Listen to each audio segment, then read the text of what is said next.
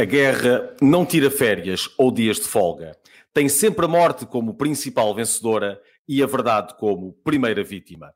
Com todos os desafios, avanços e recuos, com toda a informação e contra-informação, ele ali está. Nunca cedendo um milímetro de terreno e sempre num estilo em que se recusa a ficar em cima do muro. Hoje, aqui e agora, porque ontem já era tarde, José Milhazes. Milhazes, muito bem-vindo. Olá. Estava, estava difícil encontrarmos aqui uma altura em que conseguíssemos eh, conversar. Olha, falávamos aqui antes de, de estar a gravar eh, que tu chegaste a jogar à bola uh, mais novo. Conta-nos lá como é, que, como é que eram esses tempos. Olha, o jogar à bola era desde que nós começávamos a andar e havia uh, trapos para fazer uma bola, a mãe ou a avó lá nos faziam uma, uma bola, ou se alguém por acaso tivesse uma bola de borracha. E eu lembro-me perfeitamente do lugar onde jogávamos, em frente à minha casa, num terreno que por acaso é o era da avó do Azevedo, daquele comentador desportivo da Rádio Renascença. É, é, era, é, era o, o, terreno da avó, e então nós chamávamos o Campo da Piedade, porque a senhora chamava-se a Senhora Piedade. E então é, daí que eu me lembro que era uma pedra do lado esquerdo, outra do lado direito, uma bola, duas equipas adversárias, jogava-se mas eh, claro que a competição não chegava ao fim porque acabava a batatada por causa da discussão.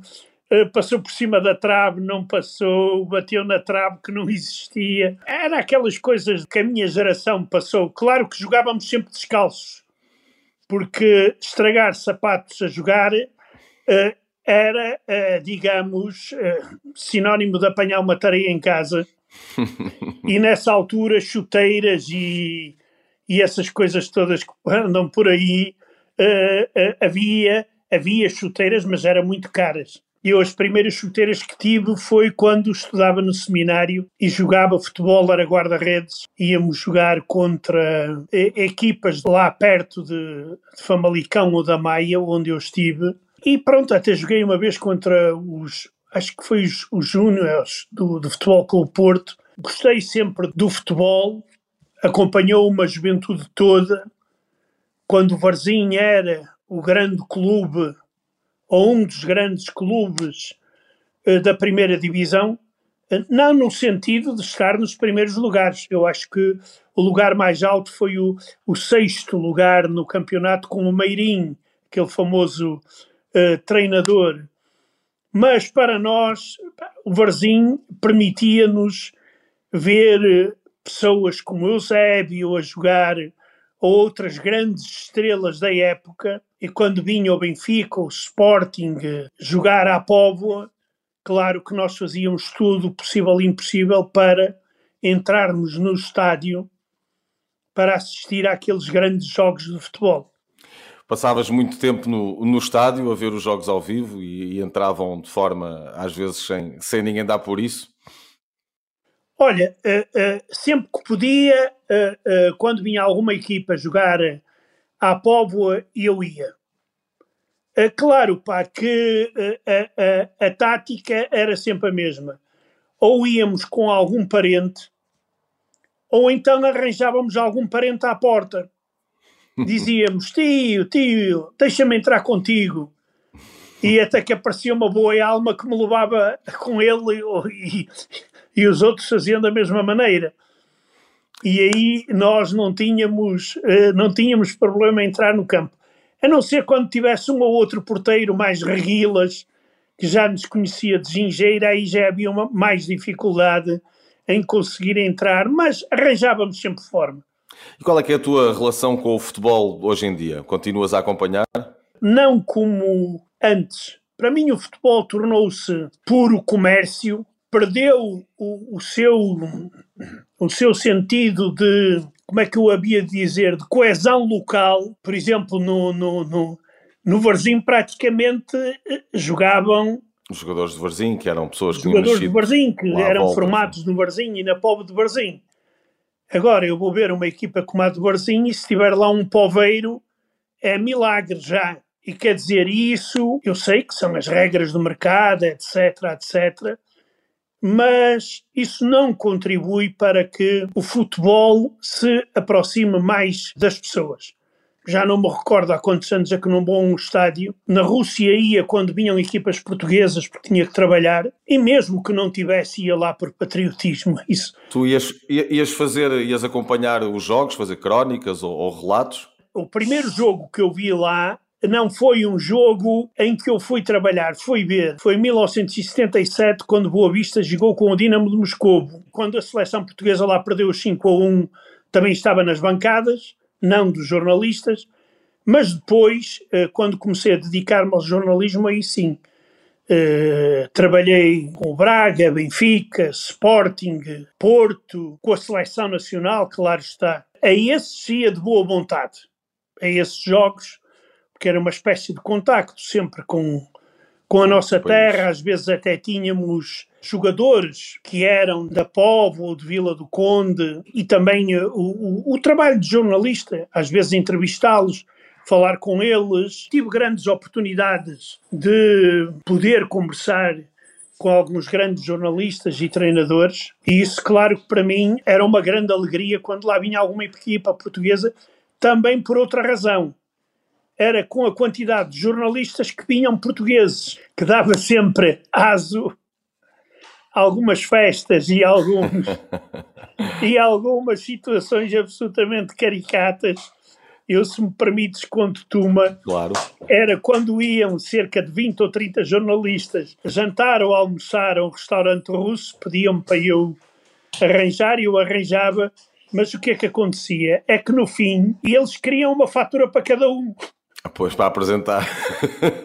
Exato. Tu não imaginas o bico de obra que isso era. Convencer o patrão do restaurante a, a, a passar as faturas. Pá. Ele dizia, que vocês são malucos ou quê?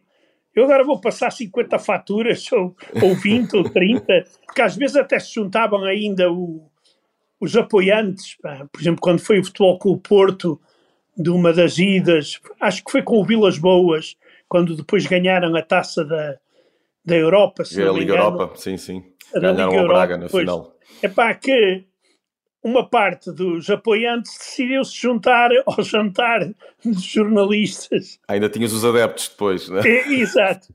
Epá, eu lembro-me que eram 52 ou 53 pessoas. Imagina a confusão, a confusão que não era tratar daquela gente toda.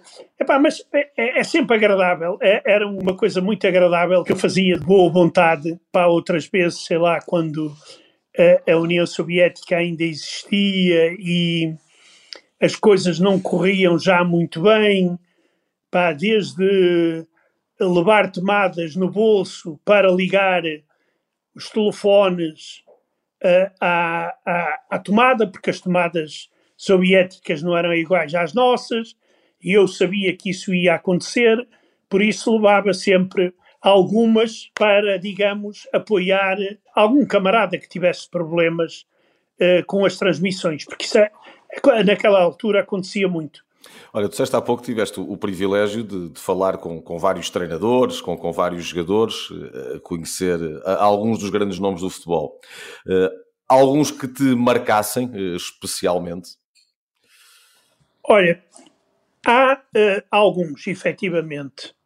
Em termos de treinadores, aquele contacto que eu tive, eu até traduzi alguns, foi sempre um contacto muito com portugueses. Eu recordo-me do Arthur Jorge, quando ele uh, treinou o CSK em Moscovo, depois o treinador brasileiro que, que treinou a seleção... Scolari.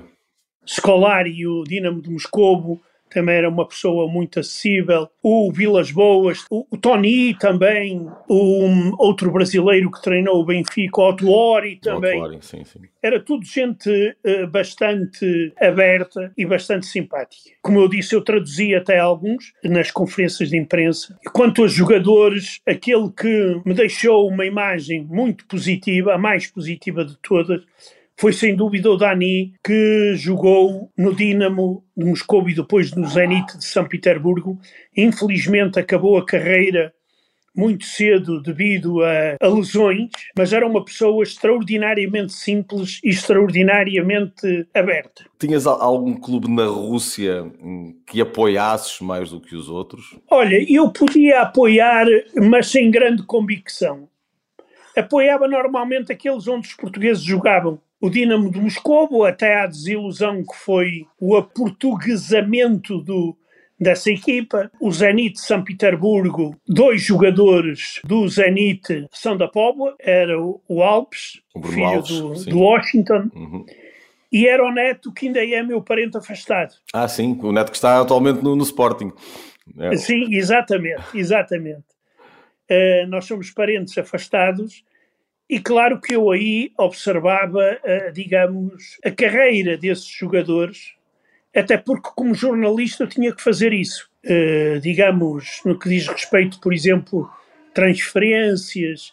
Eu lembro-me que a mais complicada foi a transferência do Avchinikov para o Benfica. Gerou muita polémica depois, sim. Exato, a polémica depois. E foi eu que dei a notícia. Até hoje o Benfica não sabe como é que eu consegui saber que o Avchinikov vinha vinha para, para o, o, o Benfica. É, mas são aquelas, pronto, aquelas coisas que uh, acontecem no jornalismo. Uh, quando te cai uma, uma prenda do céu, deves aproveitá-la. e, e lembro-me também da, daquela famosa conferência de imprensa do Bruno Carvalho, quando os russos queriam vender o Sporting. Também foi uma grande uma grande confusão. Um momento uh, triste eram os encontros com o Sherbakov, aquele jogador do, Sim, o jogador do Sporting, Sporting que, ficou inválido, porque eu ouvi vários dirigentes do Sporting a prometer a realização de um jogo em honra dele e onde o dinheiro iria para a família dele e nunca, nunca foi feito. Ouvi isso a última vez, estávamos a jantar os três, eu, ele e o Bruno de Carvalho. O Bruno de Carvalho prometeu-lhe também, também não aconteceu, e nesse dia eu soube de uma, uma notícia muito triste, que o irmão novo dele, que jogou em Portugal também futebol, tinha morrido eletrocutado. Mas havia sempre um Sherbakov bem disposto e sempre com força, nunca desistia. Sim, foi, e era um, um dos grandes craques do Sporting e uma das grandes promessas do futebol russo nessa altura. Exatamente, exato. Tu acompanhaste muito nessa altura quando saíram esses jogadores que, que estavam na, na, Rússia, o caso do Sherbakov, antes dele também me recordo do, do Kulkov, do Juran Mostovoy, que depois acabou por fazer uma, uma grande carreira em Espanha. Acompanhaste a saída desses jogadores para o futebol português? Sim, acompanhei e acompanhei as aventuras de alguns deles no país de Luís de Camões, eh, nomeadamente do, do Yuran, que a propósito hoje é cidadão português também, mas eh, acompanhava só quando às vezes eles davam entrevistas um tanto ou quanto tontas à imprensa soviética ao falar de Portugal, pá, que depois vinham a dizer, ah e tal, foi mal tradução, mal compreendido. Um deles foi o Kulkov, numa, numa dessas entrevistas e nesse sentido acompanhava, mas não era a minha paixão em termos de, de profissão. Pronto, sabia lá um campeonato da Europa de atletismo, eu também lá ia. Tu acabavas de fazer o, o desporto todo, enquanto correspondente. Exato. Quando não havia, podiam vir eh, enviados especiais e aí eu era, digamos, ajudava, ajudava à missa, por exemplo, com o Prestrelo, da TSF, passamos bons momentos, alguns difíceis, mas quer dizer, no fim de contas, dava sempre, terminava tudo sempre em boa, em boa disposição. Olha, falaste há pouco da, da cidadania portuguesa uh, e mantendo aqui a conversa de certa forma no futebol, não sobre um artista do futebol, alguém que tenha sido um, um jogador ou um treinador, uh, mas que foi um, um investidor. Falo de Roman Abramovich, o anterior uh, dono do Chelsea. Como é que tu viste todo aquele processo meio dúbio que o levou uh, a conseguir ter a cidadania portuguesa? Não é meio dúbio, é completamente dúbio. Eu já disse uma vez, em direto na SIC Notícias, sou Abramovich, a sefardita, e eu sou chinês. Enquanto não mostrarem as provas de que ele tem origem sefardita, eu não acredito. E nunca foram mostradas, até hoje. ah, e tal, um conselho de rabinos, e, que, em, e em que se baseia a decisão do conselho de rabinos. Depois, logo a seguir a Abramovich, apareceram outros nomes de oligarcas russos com passado absolutamente criminoso, também a fazerem-se passar por sefarditas. Quer dizer, epá, isto aqui deveria ser esclarecido o Ministério Público já há mais de um ano que prometeu esclarecimentos, não deu nem ninguém dá, e eu não vou dizer a razão, porque toda a gente adivinha, e daí que isto é muito triste. É financeiro o problema? É, tudo isto se compra, ao fim e ao cabo? É isso? isto, no fim de contas, é o que nos querem mostrar. É uma questão de preço. Toda a gente se compra e vende. Agora é uma questão de preço. Uh, e isso é muito mau. É muito mau porque pá, abre antecedentes dá uma má imagem do nosso país e o nosso país, no fim de contas, por esse andar, pode se transformar num covil de pessoas menos desejáveis.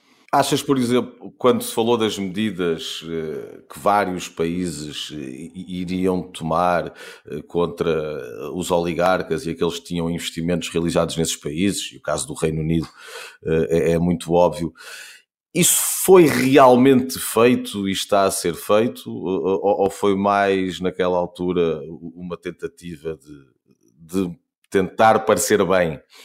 Exato. É o tentar parecer bem, assim como, por exemplo, na, no caso das sanções, há muita gente que, quando vê dinheiro, esquece das sanções e de direitos humanos e, e de paz, etc. E então, quando se trata de milhões, deve-se imaginar que eles até ficam de olhos em bico, esquecem-se até da mãe e do pai e etc. Eh, relativamente a isso, a União Europeia viu-se essa tolerância. Por exemplo, viu-se em que se transformou o sul de Espanha em determinada altura. Aquilo era um covil de bandidos. Eu, por exemplo, não quero que Portugal se transforme numa coisa semelhante, mas, pelos vistos, esta é uma ameaça muito real. Se nós tivermos em conta que recebem passaportes pessoas com um cadastro pesado, quer dizer, ele pode ser sefardita, mas tendo um passado criminoso, eu não sei se isso permite receber o passaporte português a uma pessoa desse tipo. Eu acho que não. Eh, ao mesmo tempo, por exemplo, que hum, Inglaterra tentava parecer bem e afastar Roman Abramovich do Chelsea e, e, ao mesmo tempo do país, deixava entrar um forte investimento no Newcastle, eh, que ao fim e ao cabo é encapotado e que pertence ao, ao governo saudita, mais do que a, a, um grupo independente. Tu achas que isto mostra também a tal história de haver sempre um preço eh, e todos podem tentar entrar num país independentemente de, de tudo o que tenham feito a nível de direitos humanos, por aí fora? É a questão do vil metal, do ouro, dinheiro, que vale tudo.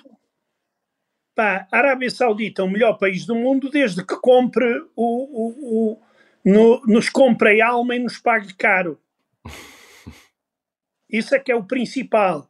Eu digo sempre uma coisa: em relações e negócios internacionais, não há amigos. Há aquilo que Dom Afonso Henrique chamou, ou melhor, criou, que são os amigos da onça, os amigos do dinheiro. Isso aí descaracteriza completamente o futebol. Por exemplo, se o Varzim fosse comprado por um chá da Pérsia ou, ou, alguém semelhante, quer dizer, isso matava o meu Varzim. Podem-me dizer, ah, mas é, a única forma do Varzim sobreviver. Está bem, mas continuo a defender que há limites. Por exemplo, como é que tu vês estes jogadores, todos eles, ou alguns deles já com uma situação financeira absolutamente invejável, aceitar imediatamente este apelo da Arábia Saudita? Achas que alguns deveriam ter uma posição mais firme eh, ou pura e simplesmente estão no mercado e, e também não são eles que vão resolver a parte política? Alguns deles consideram-se meramente profissionais e só. Eu gostei muito de uma entrevista que deu o Luís Castro O Luís Castro foi muito honesto na, na, na, na conferência de imprensa. Ele foi honesto. Ele disse para o que ia e porquê. E não esteve lá com meias, meias medidas. Pronto, eu estou preocupado com o futuro dos meus filhos e é isso que me leva a mudar para lá. Agora, até do ponto de vista da imagem, alguns jogadores poderiam ter princípios mais fortes, que até os levaria a serem mais respeitados na sociedade. Claro, pode haver alguns, eu não, não, não, não excluo, tenham problemas financeiros, queiram receber.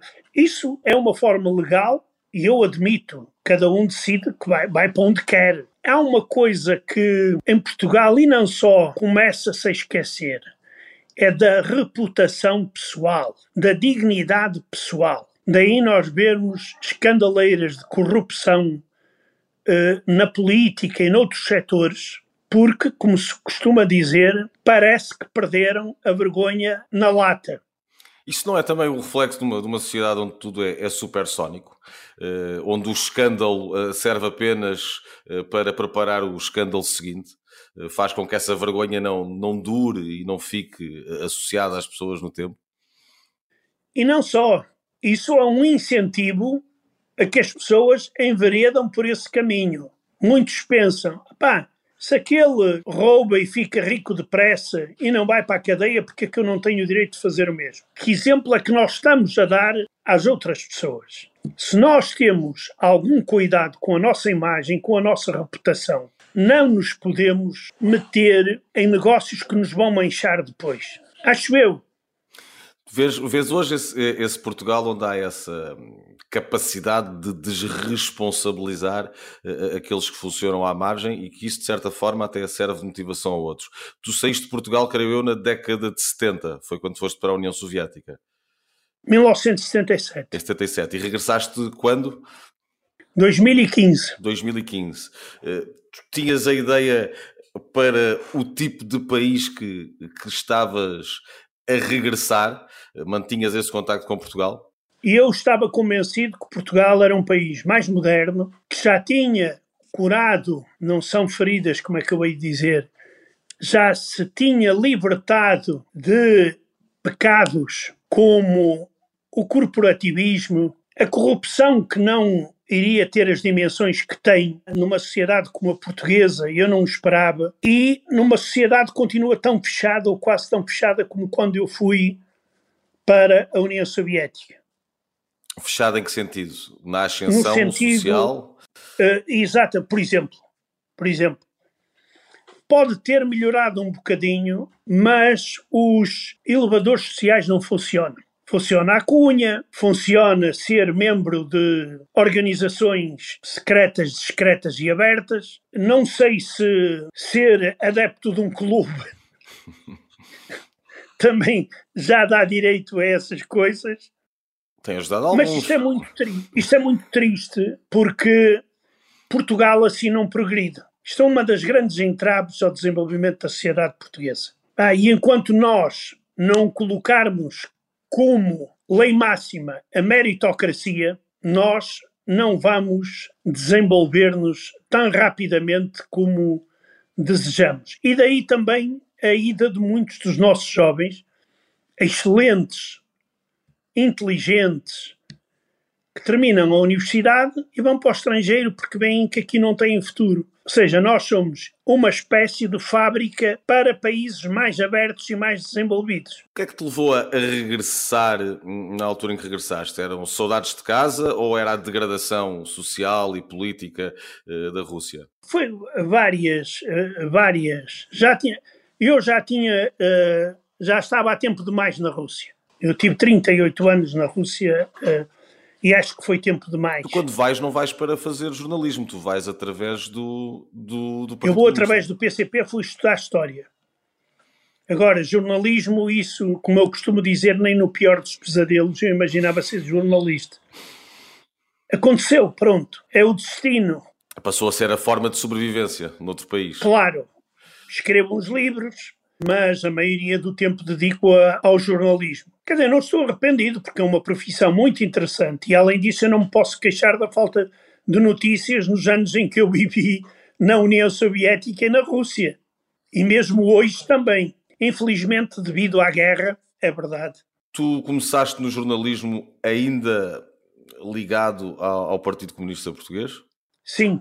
Eu, quando entrei na TSF, a 8 de agosto de 1989, ainda era militante do PCP. E sentias algumas pressões? É, quer dizer, era pressões, mas era do tipo estúpidas, absolutamente não tinham sentido. Do tipo, pá, tu deves falar com os camaradas do partido antes de enviar a notícia, como se a TSF fosse um jornal e não uma rádio que dava notícias de meia meia hora. bah, e outras coisas tontas que uh, eu uma vez cheguei aqui a Portugal, telefonei para uma sede do PC em Lisboa, onde devia levar umas, umas encomendas para entregar, e a senhora telefonista ficou muito, pá, estava toda muito contente por ter apanhado o Zé Milhazes a mentir. Eu estou a ouvir na TSF que você está a falar de Moscovo e você está em Lisboa. Eu disse: Olha, minha senhora, eu quando gravei isso estava em Moscovo. Gravei de madrugada. E como a diferença horária é de 3 horas, pronto, e era deste tipo de coisas que, mas não, não a, a mim não me, não me preocupava. Nunca nada que interferisse diretamente na tua atividade jornalística? Ou que tentasse alterá-la? Isso, isso eu não deixava. Não deixava nem deixo.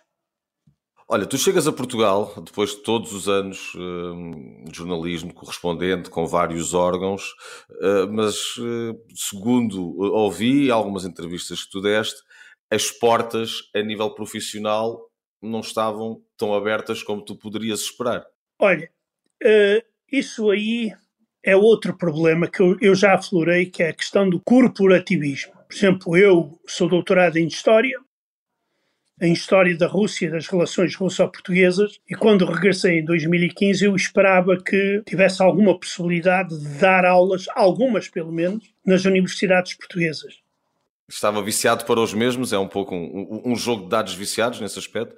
É para Sim, quem já claro. está e para quem já fez claro. todo o trabalho de bastidores. No meu caso era um bocado mais feio porque eu estudei História da Rússia e sei russo. E quando eu olhava e via que alguns professores estiveram na Rússia no máximo 15 dias, de férias. Eu, eu pensava, mas pronto, olha, isso deixou-me triste. Agora já não estou triste porque tenho auditórios muito maiores do que a universidade. Eu vou a escolas e tenho lá centenas de pessoas que querem falar comigo, me querem ouvir. Para mim, dá muita mais força do que neste momento, ir dar aulas para a universidade. Nesse, nesses eventos a que tu vais, vários pontos do, do país, qual é que tu sentes que é o, maior receio eh, das pessoas que falam contigo? O facto de Putin poder, por exemplo, utilizar armas nucleares? Esse é um receio real já agora? Exato. Não, é, repara uma coisa. Eu acho que as coisas não deverão chegar até aí.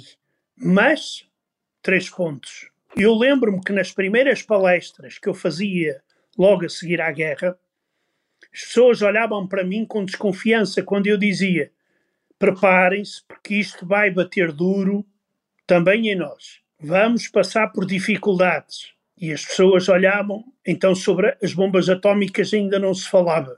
Agora não. Agora as pessoas estão muito preocupadas e importante é que esta preocupação chega a todos os setores da sociedade, não é só aos intelectuais, isso, mas às pessoas mais simples. E é isso que eh, me incentiva a andar, a dar voltas a Portugal e falar com as pessoas. Surpreendeu-te o início da guerra? Estavas à espera que Putin fizesse mesmo aquilo depois que acabou por fazer? Olha, eu disse na SIC notícias umas horas antes do início da guerra. Eu acho que não deverá começar a guerra.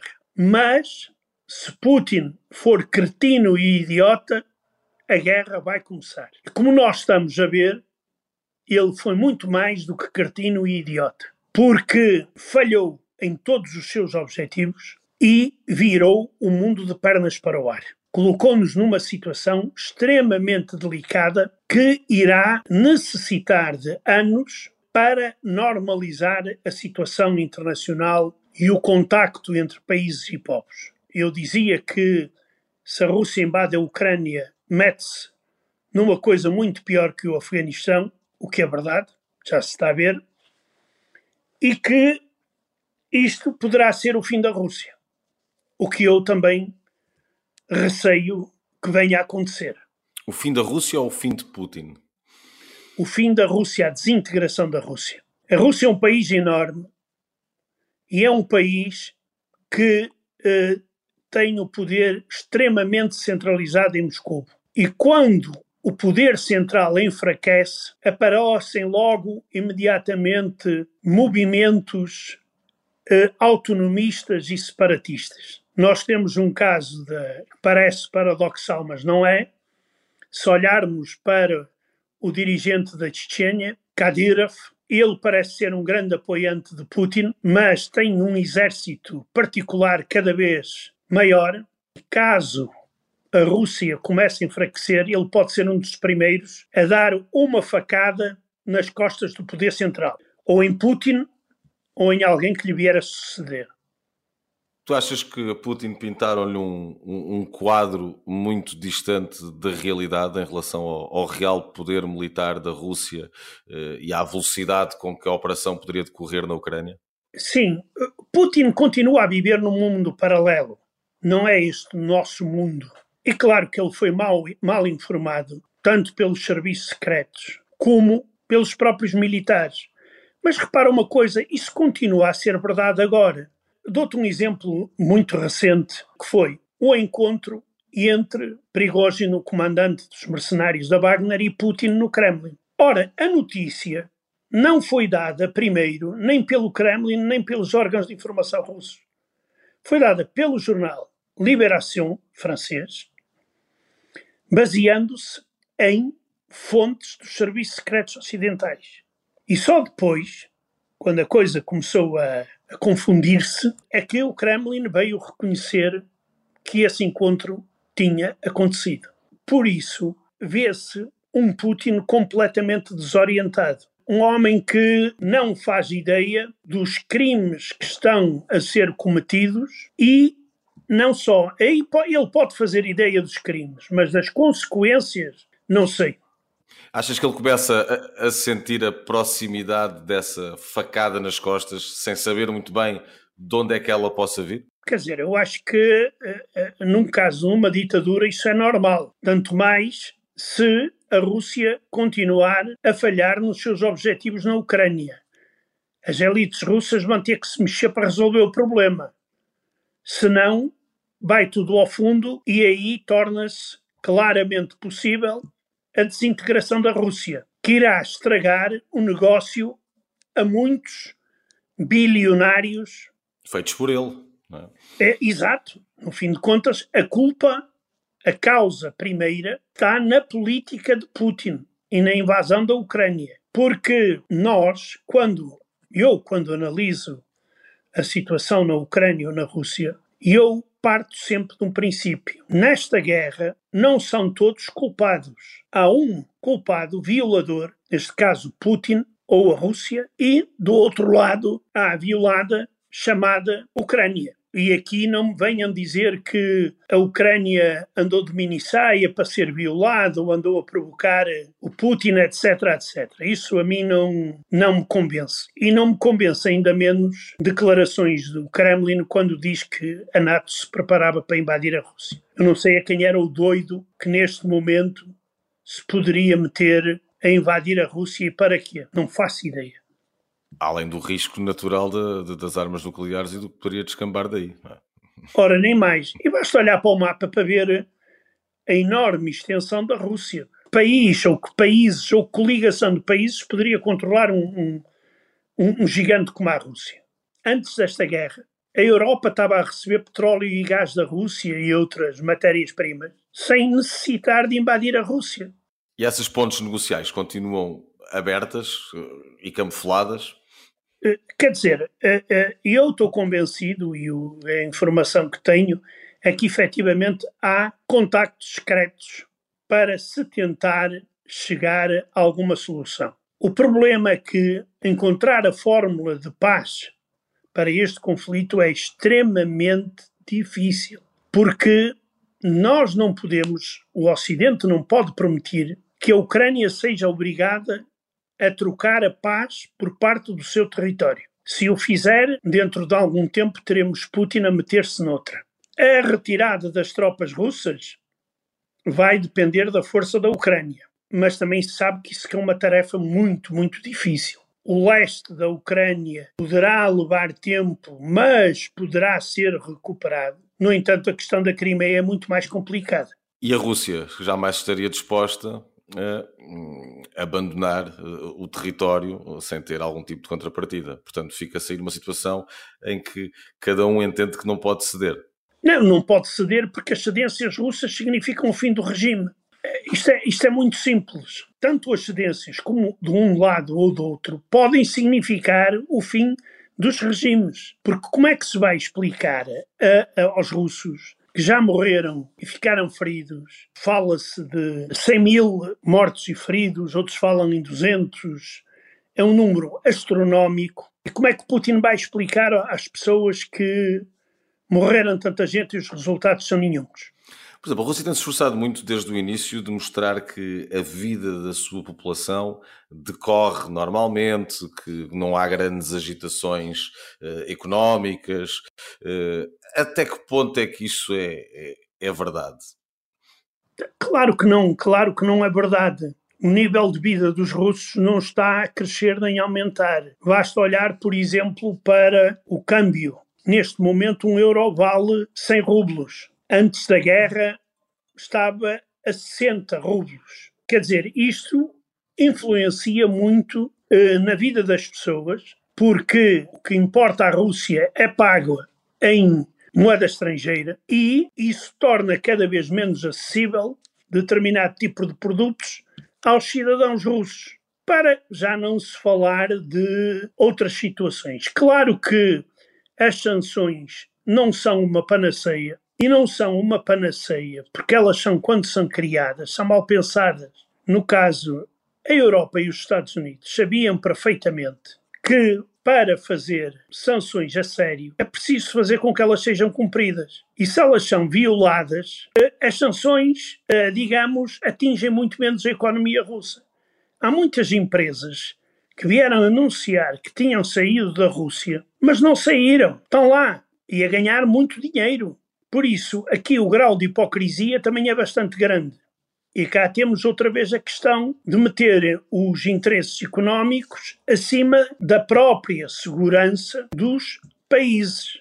Isto é grave. Tu achas que aqueles que estão, que estão hoje à volta de Putin, e, e calculo que alguns até sejam piores do que ele, do ponto de vista eh, da sua visão radical, mas poderá partir daí eh, uma tentativa de, de alterar o poder, eh, ou seja, poderá haver uma visão mais radical, mas que não passe pela guerra e que não passe pela invasão, que passe por outro tipo de políticas. Olha, aí é uma questão muito interessante que colocas, parecendo paradoxal, Putin pode ser substituído por um homem ainda mais radical, mas que tenha dois dedos de testa para ver que não ganha a guerra e que necessita de chegar a um acordo com o chamado Ocidente. Claro, isso poderá continuar em termos de Guerra Fria, como já aconteceu entre a União Soviética e o chamado Ocidente, e isso será outra forma de gerir a Rússia de forma a salvar o próprio país. Daí que aqui não se pode excluir coisa nenhuma. Há uma coisa que eu excluo, é que eu viva até a altura em que o Navalny se torne presidente da Rússia. Mas isso são outras contas.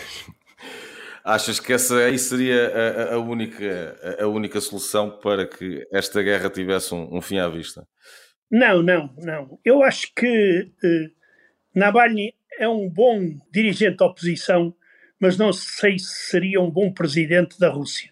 As, algumas das ideias por ele formuladas não agradam determinados setores. Um discurso às vezes demasiado nacionalista, mas Navalny não tem as características de um homem que os russos possam apoiar. Quando tudo isto passasse, tu gostavas de voltar à Rússia, mais que não fosse para, para uma visita, para uma, uma viagem? Só para ver os amigos, mais nada. Não te deixa mais qualquer ponta de saudade, além das pessoas. Além dos amigos, não. Há uma coisa aqui que se diz que ah, o povo russo uma coisa, o Putin é outra. É verdade. Mas aqui é preciso fazer uma ressalva. Não é o povo russo. Há alguns russos que são uma coisa e Putin é outra. Porque as coisas a continuarem assim, a Rússia poderá chegar à situação em que chegou a República Federal Alemã depois da Segunda Guerra Mundial. Assumir a culpa coletiva.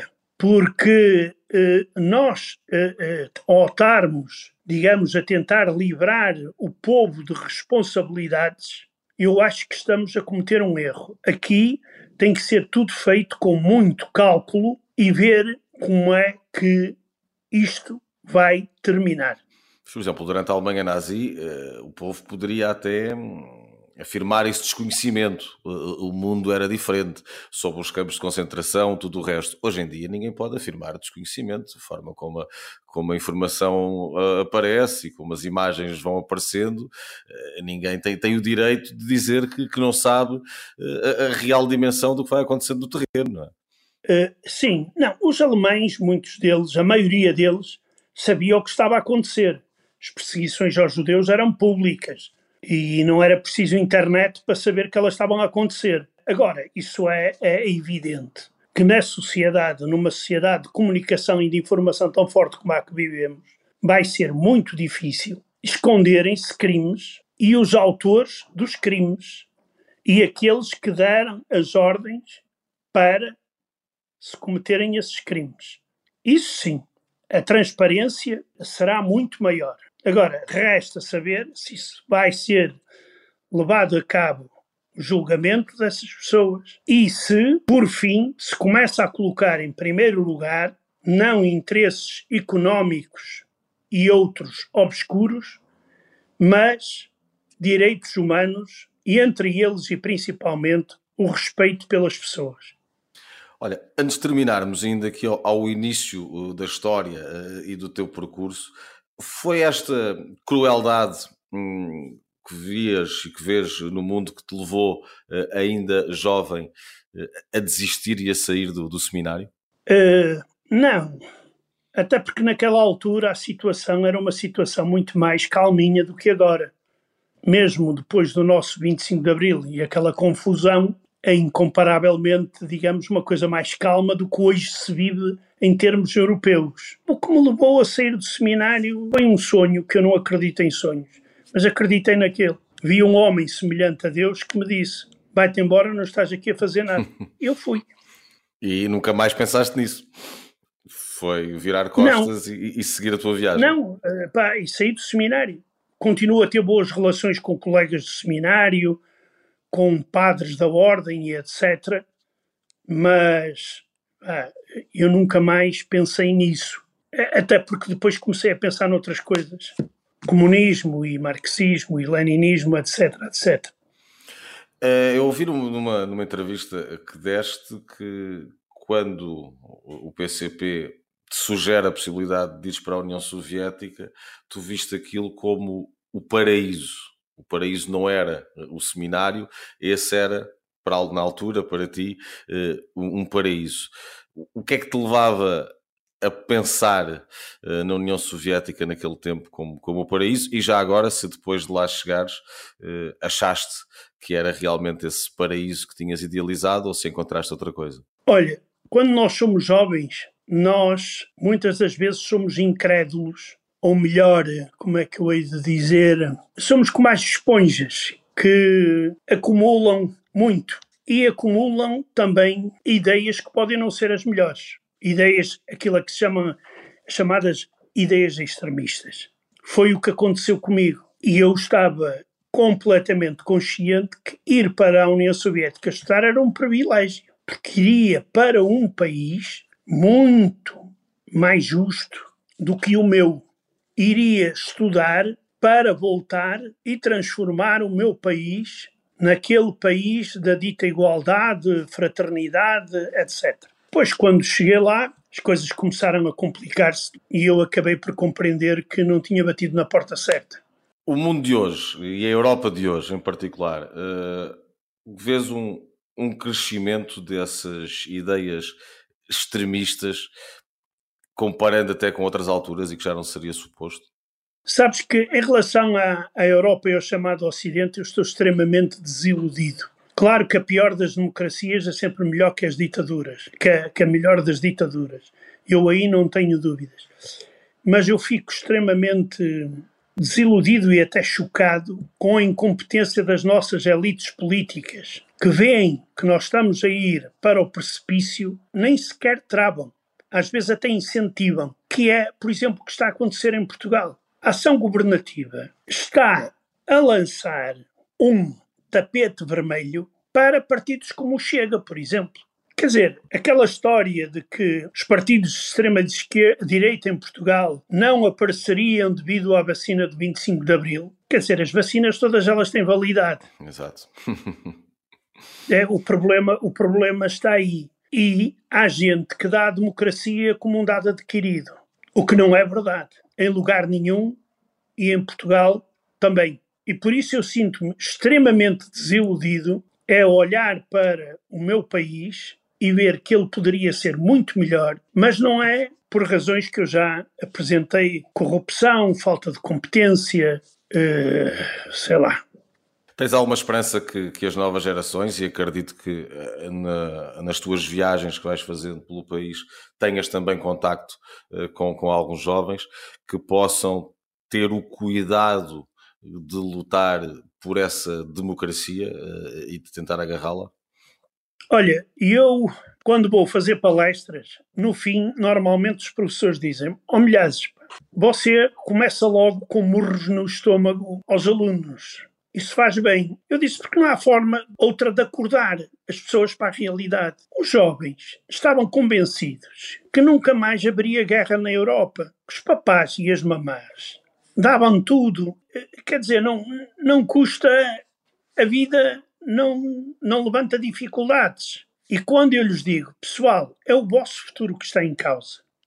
Vocês, jovens, podem ter de ir combater para a frente de combate.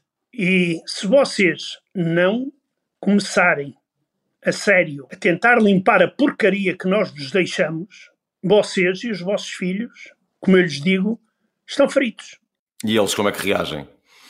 Eles ficam um pouco entalados mas eu acho que esta mensagem que chega a um número cada vez maior de jovens, porque é essencial acordar os jovens para a vida política e para o que está a acontecer no mundo. E é uma, uma excelente mensagem também para terminarmos aqui esta nossa conversa. Milhares, muito obrigado uh, por obrigado aceitares eu. este convite uh, e continuarei uh, atento a tudo aquilo que nos vais mostrando diariamente na, na SIC e noutros espaços. Muito obrigado, Milhares.